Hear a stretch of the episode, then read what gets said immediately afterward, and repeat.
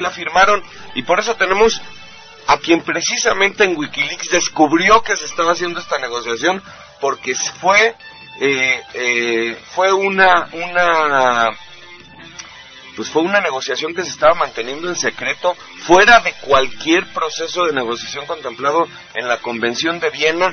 Y pues quién mejor que el que descubrió todo esto y yo creo que en, en este país nadie conoce más y mejor del tema que nuestro querido Antonio Marvel, que se desmañanó también este sábado para estar aquí en la mesa y poder compartir con el auditorio lo que significa ACTA. Y esa es la primera pregunta. ¿Qué demonios es ACTA?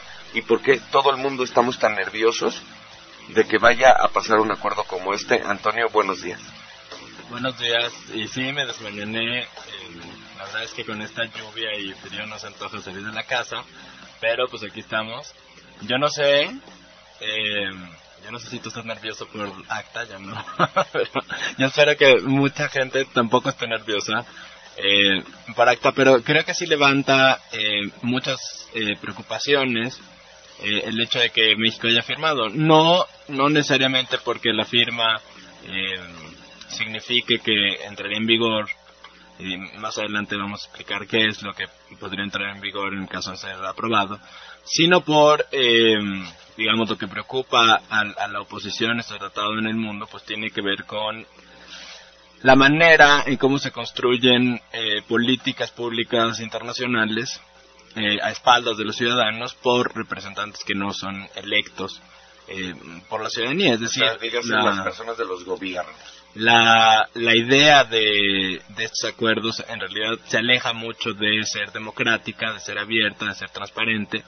Y, creo que ese es el primer reclamo y el, principal. Me sorprendía mucho en, en el Parlamento Europeo las, eh, los letreros que, que los parlamentarios sostenían y que decían eh, Goodbye Acta, Hello Democracy y justamente tenía que ver, eh, tiene que ver con ese reclamo eh, que más allá del fondo del asunto tiene que ver con cómo nos imaginamos eh, los gobiernos del mundo, cómo nos, cómo nos imaginamos los ciudadanos la, la dinámica de construcción de, de, políticas públicas en el mundo y entonces si nos imaginamos eh, clubes privados, casinos, o nos imaginamos eh, una democracia mucho más deliberativa y mucho más abierta y mucho más transparente, pues eh, seguramente muchos estarán del lado de imaginarse eh, un, un, tipo de políticas transparentes y democráticas y no unas eh, que se hagan en clubes privados.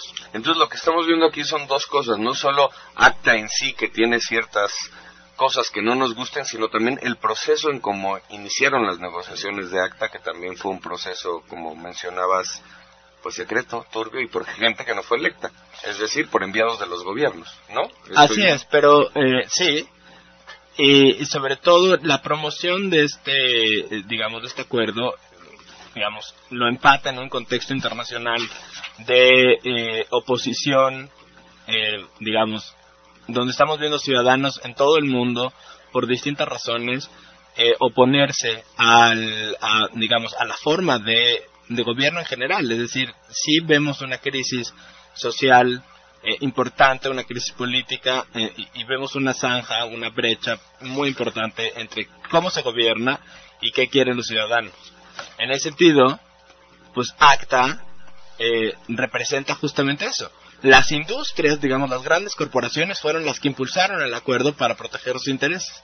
Esto no sería tan problemático si fuera un esquema mucho más transparente y en un campo nivelado donde todos pudiéramos tener la misma oportunidad de participación.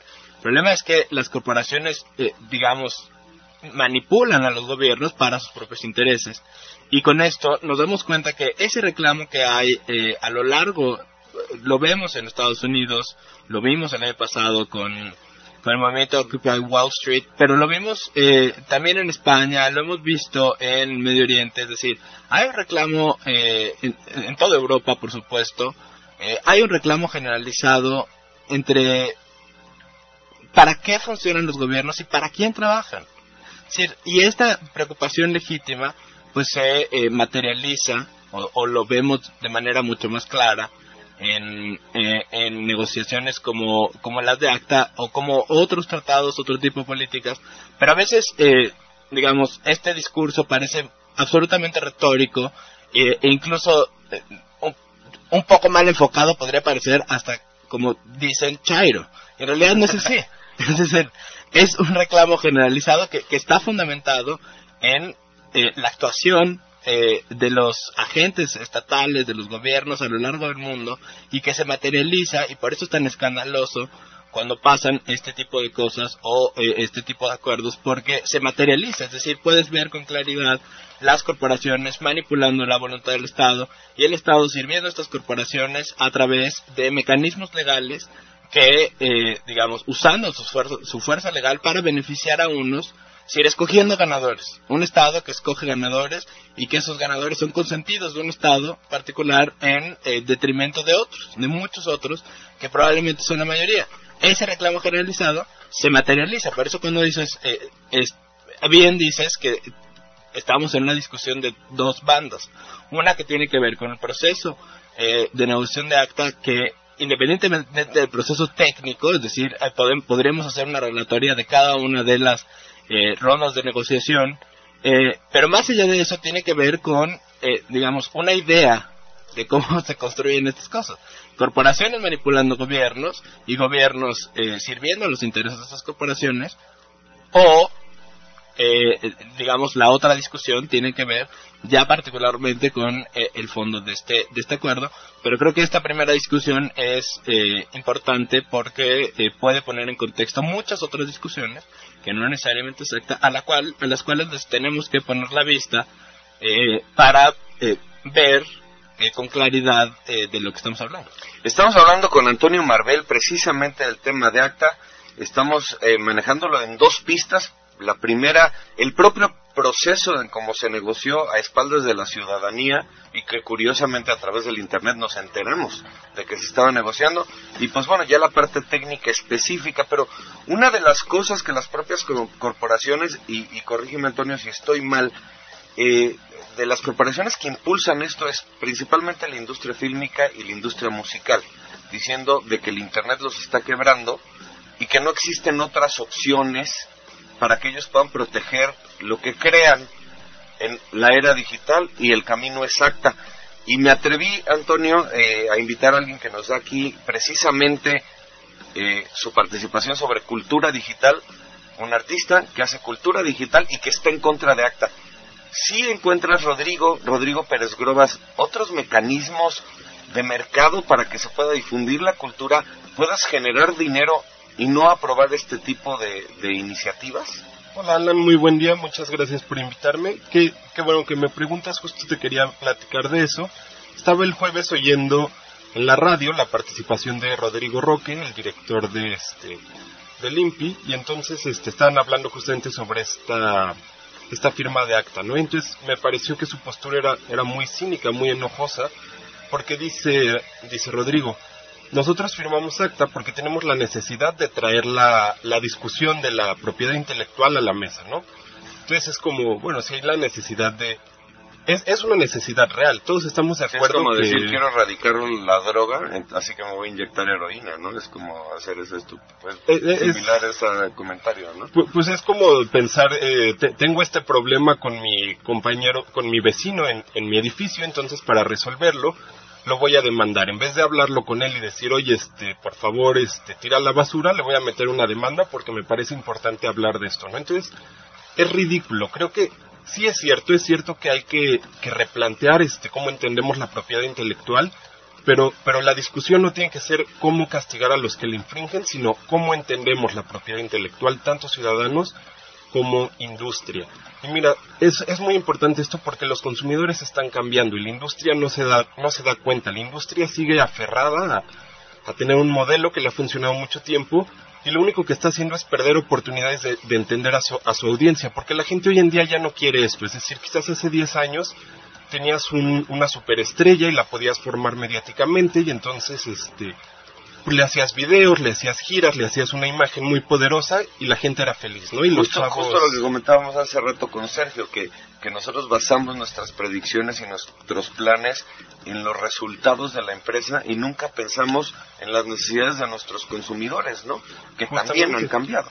Justamente, entonces, la, la gente quizás estaba muy contenta con esto y podía ir este podía votar, no sé, para los MTV Awards o los Nickelodeon Awards y esta participación le era suficiente porque porque tenía ya como su su parte, ¿no? Aportaba en, en, esta estrella y entonces podía ir a conciertos de miles de personas y era feliz. No, lo cierto es que esta participación ya no le es suficiente a la audiencia. La audiencia ya no quiere un producto mediático, quiere un artista con el cual se pueda relacionar de otras maneras. ¿Qué maneras son estas? Por ejemplo, redes sociales. Prefiere un artista que quizás le contesta a un artista que, que es intocable o prefiere un artista que le permite trabajar con su obra a un artista que no es. Es uno de los temas muy interesantes de la propiedad intelectual, que, que la propiedad intelectual no solo es robar canciones, podríamos decir, o bajar canciones. También hay problemas con cuestiones como, como los remixes, como los mashups, es decir... Ahora los remixes ya también son piratería, ¿no? Justamente, muchas veces eh, hay situaciones absurdas que tú tienes un niñito de 10 años que es muy este fan de Lady Gaga o de Justin Bieber, quien quiera, entonces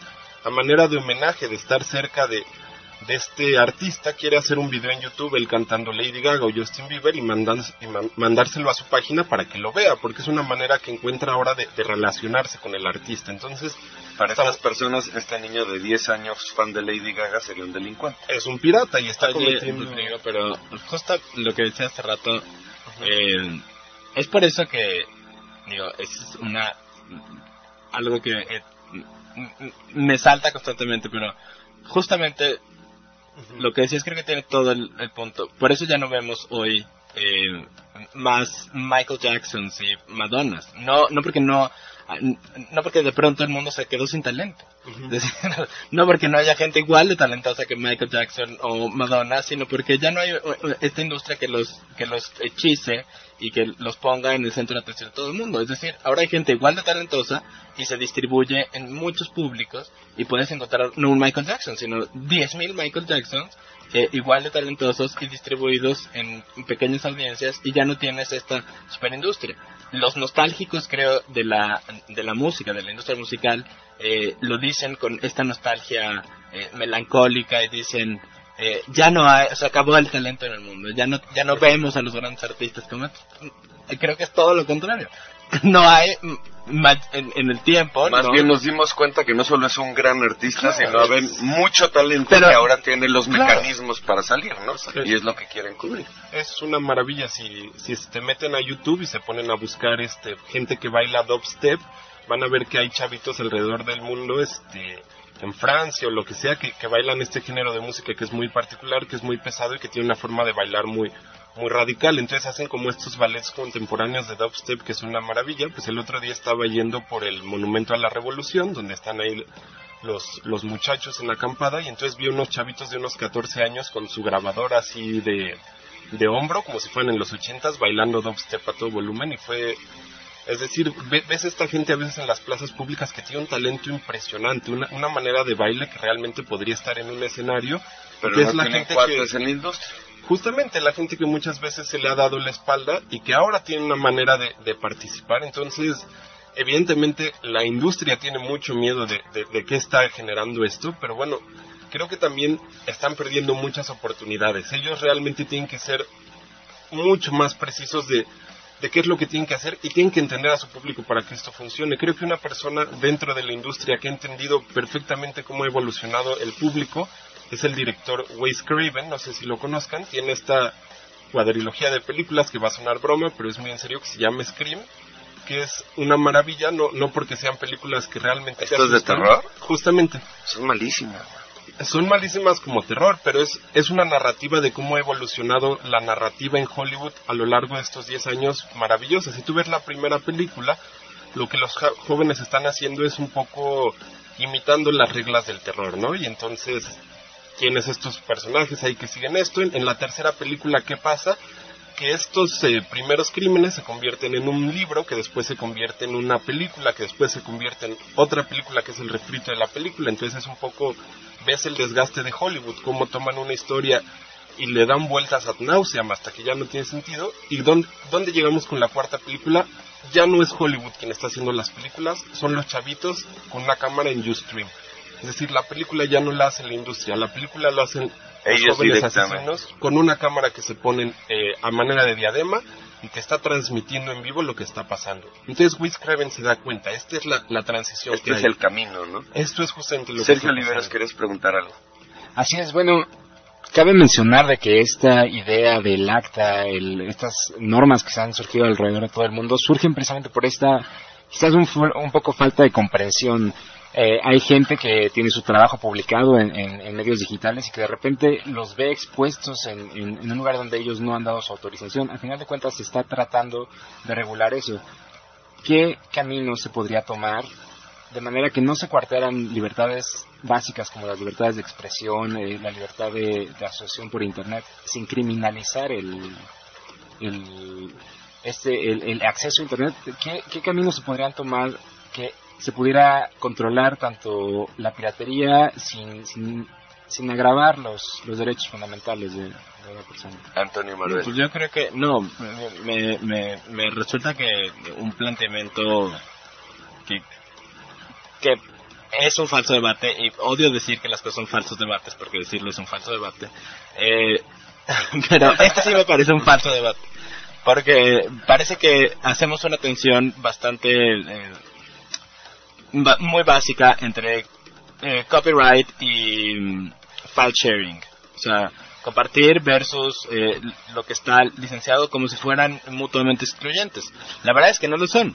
Creo que cada vez más, y esto eh, hay que recalcarlo, eh, tenía una conversación en la mañana vía Twitter justamente so- sobre este tema, porque eh, una nota en Reporte Índigo que hablaba de ACTA ponía en esos términos la discusión. Es decir, que hay una batalla cultural, que sí la hay, pero no en esos términos. Hay una batalla cultural entre el copyright y compartir archivos, o compartir cosas, música, archivos, etc. Y la verdad es que esa no es la discusión.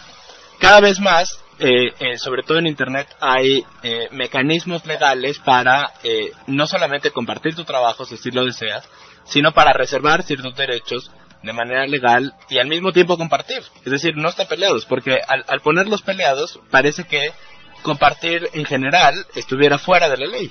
Y es todo lo contrario, está dentro de la ley porque no son eh, excluyentes, sino complementarios. Hay, lo que hay que conocer, me parece que hay que promocionar, promover, es eh, todas esas herramientas que ya están en internet para compartir legalmente tu trabajo y al mismo tiempo licenciarte derechos po- si en el caso de que quieras lucrar, lucrar y en el caso de que no quieras lucrar. Esa es una discusión. La otra discusión creo que tiene que ver con eh, el tema de la piratería. Y esto es el tema de la piratería particularmente es un es un tema cuyo discurso usa una ri- retórica que está absolutamente manipulada por eh, el Estado. Es decir, solamente hay que preguntarnos, los estamos aquí, ¿quién habla de piratería? Y cuando no- nos respondemos a esa pregunta, encontramos que quien, los únicos que hablan de piratería es el gobierno. Es el gobierno por un lado y las sociedades de gestión autoral, es decir, los supuestamente afectados por la piratería. Cuando, en realidad, cuando en tratamos... realidad, y, y- y no quiero que me maten y me corran del programa, pero muchos de los que están en las organizaciones actorales, con todo respeto, y no estoy diciendo que no sean personas capaces y eso, por lo general son los hijos de autores que ya tienen los derechos de obras creadas por sus padres, por sus tíos, o que las heredaron y son los que están defendiendo esto, ¿no? Bueno, nada más eh, como acotación a tu comentario, hay que decir que quien dice que en México no tenemos leyes de derechos de autor eh, suficientemente, digamos, duras, eh, en el caso de la reserva de derechos de canciones eh, de autores, México es el- la ley más restrictiva de todo el mundo, eh, con 100 años eh, después de la publicación. Pero continuando con esto, tiene que- la piratería tiene que ver con esta retórica. Cuando nos respondemos quién habla de piratería y encontramos que quien habla de piratería es la industria y el gobierno, pues parece un poco sospechoso que nadie más hable de piratería. Decir, todas las cifras, todo, lo que tenemos es eh, la MPA, que es Motion Picture Associated, sacó las cifras de cuánto perdió de piratería. La BSA, la Business Software Alliance, eh, perdió tanto en software. Y sale el, secretario de Economía y dice, hemos perdido 900 mil millones de dólares en piratería. Parece sospechoso que nadie más hable de piratería. Porque hay otros temas en, la discusión pública donde tienes unos agentes oficialistas que hablan, pero siempre tienes alguien más que hable del tema desde otra perspectiva. En el caso de la piratería no sucede así. ¿Y por qué no sucede así? Porque eh, la gente, es decir, el ciudadano, no entiende la piratería en esos términos. Porque no lo entiende en términos económicos, que además eh, está probado una y otra vez. Recientemente la Universidad de Harvard eh, hizo un estudio que desmintió las cifras oficiales del gobierno de Estados Unidos en el en el término en, términos de piratería diciendo estás mintiendo en estas cifras porque estas pérdidas en realidad se, se, se reflejadas en otro lado es decir el dinero nunca sale de la economía ¿no? Entonces, de ganar tú no quiere decir que se dejó de generar. Exactamente. Entonces, justamente a eso voy. El tema de la piratería no es otra cosa sino una gran falla de mercado. Claro. Que no, que no es un asunto propiamente legal, sino una gran falla de mercado.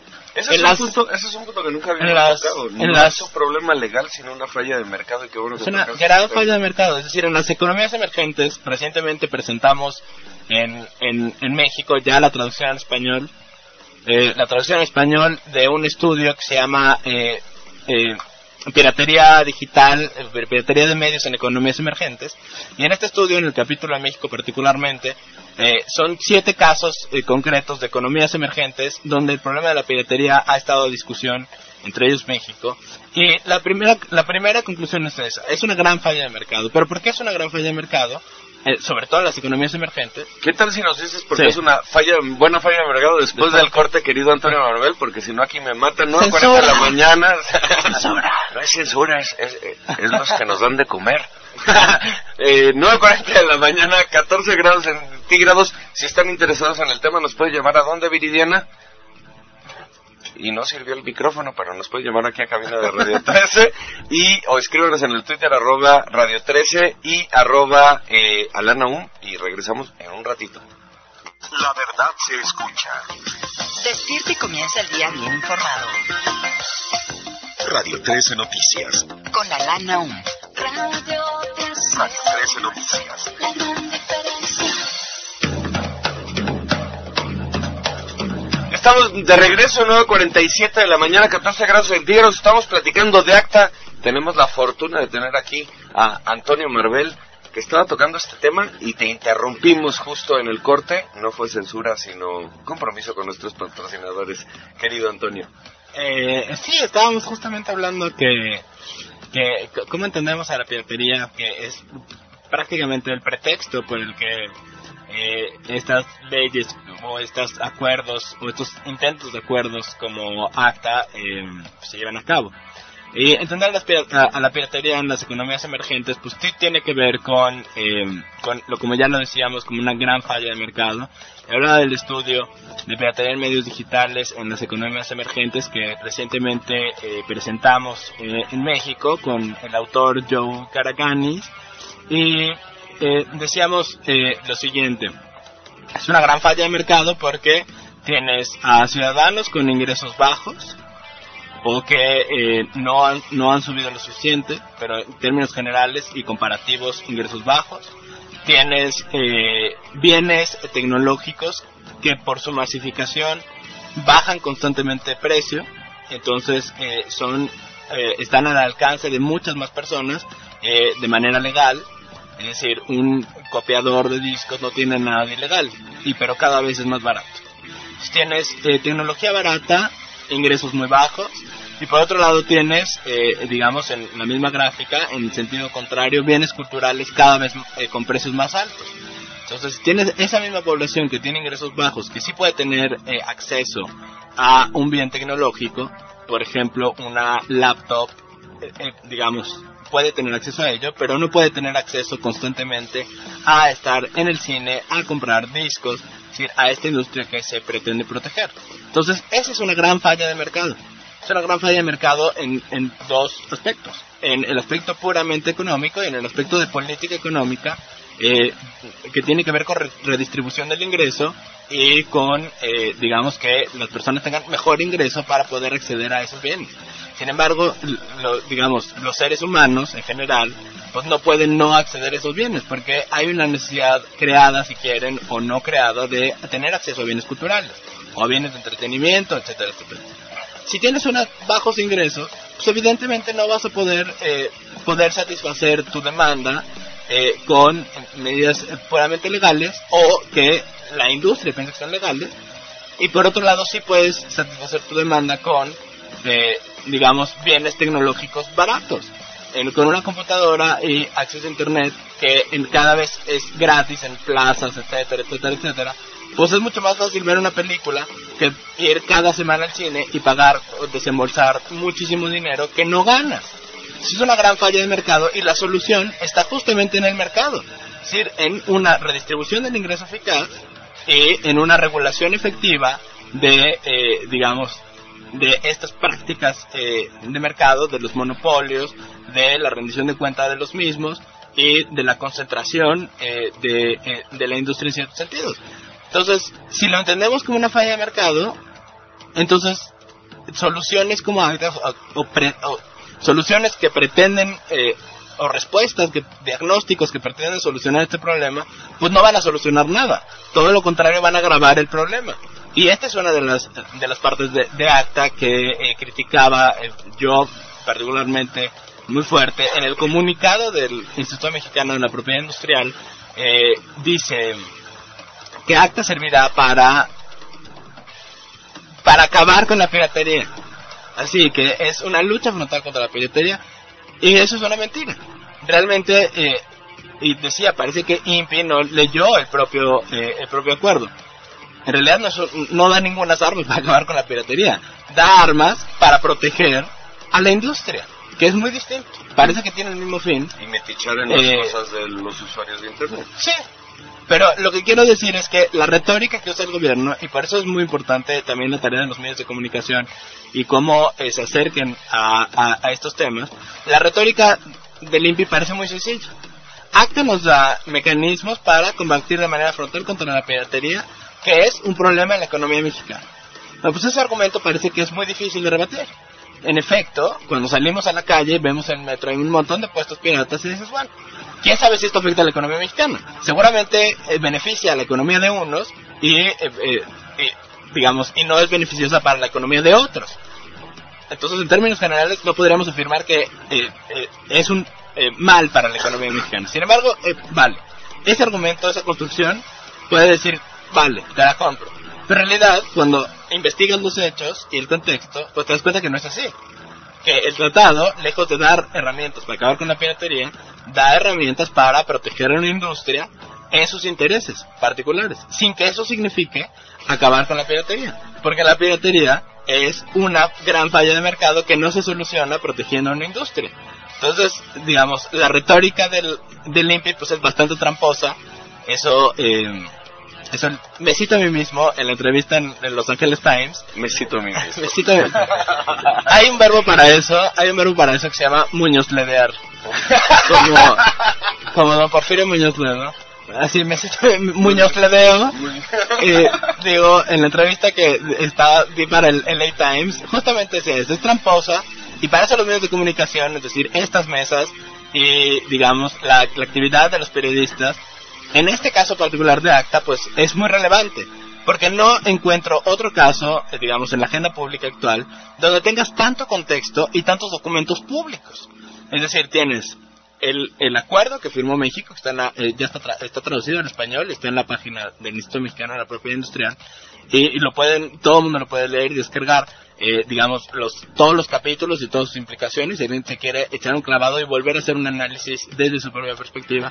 Y luego tienes el documento público de las conclusiones del grupo de trabajo del Senado de la República, que fueron siete meses de trabajo eh, en los que participamos eh, sociedad civil, el propio gobierno, la industria, eh, la- las sociedades de gestión autoral y los proveedores de servicio de Internet, académicos, etcétera. Participamos durante siete meses en meses de trabajo discutiendo punto por punto el acta eh, y se concluyó, digamos, después de siete meses de trabajo, se concluyó, entre otras cosas, que eh, el acta era, eh, uno, había violado en términos de procedimiento la ley mexicana, Dos, eh, que las disposiciones ahí, eh, digamos, vertidas eran contrarias al orden constitucional. Y tres, que eh, el lenguaje con el que estaba redactado era tan ambiguo que eh, quitaba la cer- certeza jurídica a los ciudadanos. Esas conclusiones se votaron en el Pleno del Senado por todos los partidos políticos e invitaban al presidente de la República a no firmar el, el acuerdo y sin embargo se firmó. Tienes también la resolución de la Comisión Federal de Telecomunicaciones, del Pleno de la, de, de la Comisión Federal de Telecomunicaciones, donde hace un diagnóstico acerca de ¿Qué implicaría ACTA en términos particulares de eh, el crecimiento o eh, el zanjamiento de la brecha digital?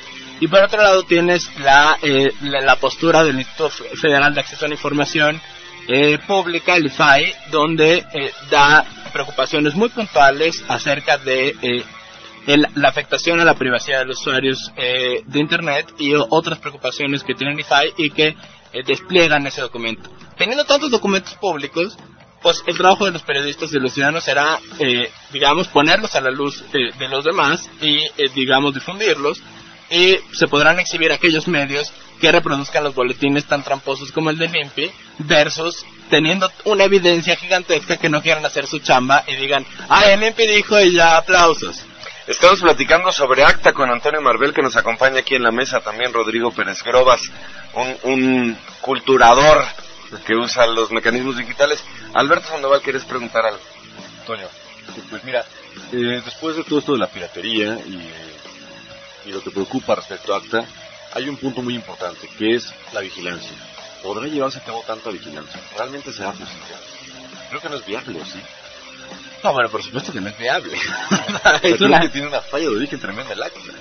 eh, eh, es, es una locura, es decir, eh, no es, y, y eso hay, hay que decirlo porque ya veía yo a mis, a mis anónimos que me caen muy gordos, eh, ya los estaba viendo en un escándalo de los van a encarcelar a todos con tweets en, con tweets en mayúsculas. La verdad es que no es así. Es decir, eso también hay que ponerlo en, en contexto. Eh, el acta no, no, no da de pronto, eh, digamos, facultades del terror y pone al Estado a encarcelar a cada uno de los usuarios de Internet. Eh, eso hay que decirlo, no, eso no es cierto. O sea, no es un párrafo 175 del tercer No, jamás, no, no, no, no hay tal cosa. No hay tal cosa y quien se los diga está desinformando en sentido contrario. Ok. Es decir, digamos, exagerando el tema de la... Lo que sí es cierto es que en, en- en la, en la sección 5 dice que hay la posibilidad de que las corporaciones pidan eh, datos privados de los usuarios de Internet a los eh, proveedores de servicio de Internet sin mediación del Poder Judicial.